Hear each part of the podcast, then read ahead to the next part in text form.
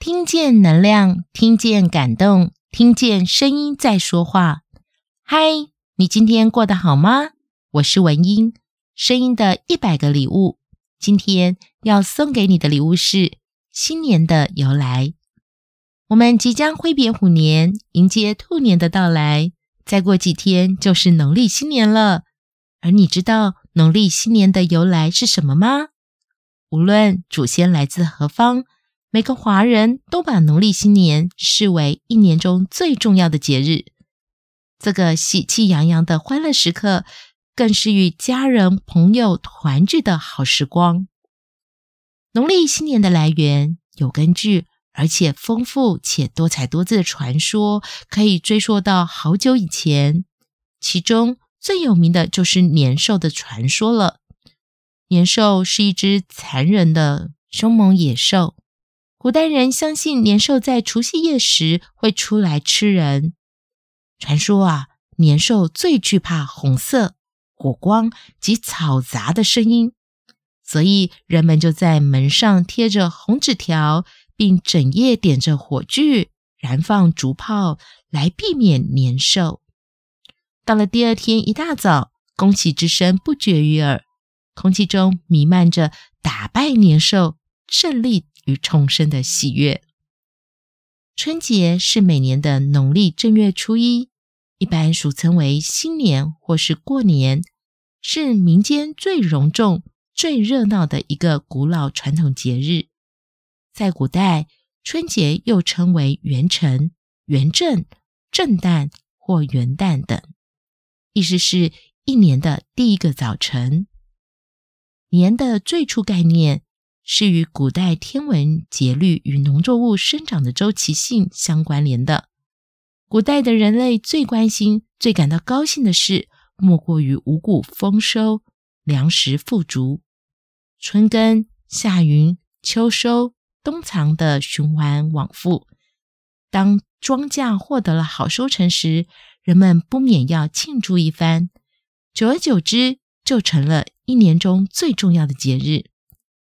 在中国的古文字中，“年”这个字有果实丰收。和稻穗成熟的象征。根据文献记载，早在尧舜时代，人们就有在新年庆祝丰收、喜迎岁首的民间习俗。后来逐渐成为一个既定的传统节日。大年初一的第一件事，就是要祭拜祖先、敬拜诸神。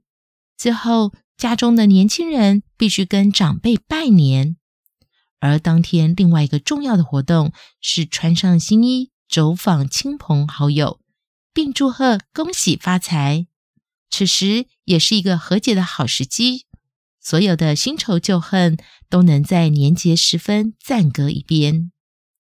而新年假期中，另外一个特殊景象就是舞龙舞狮。我国自古视龙为吉祥的象征，并深信龙掌管降雨。因此，舞龙可以保佑来年风调雨顺、五谷丰登。此外，亦传说龙跟狮子的头可以驱逐邪魔。大年初二是出嫁女儿回娘家的日子。假如是新婚夫妇，丈夫必须伴随妻子返家送礼。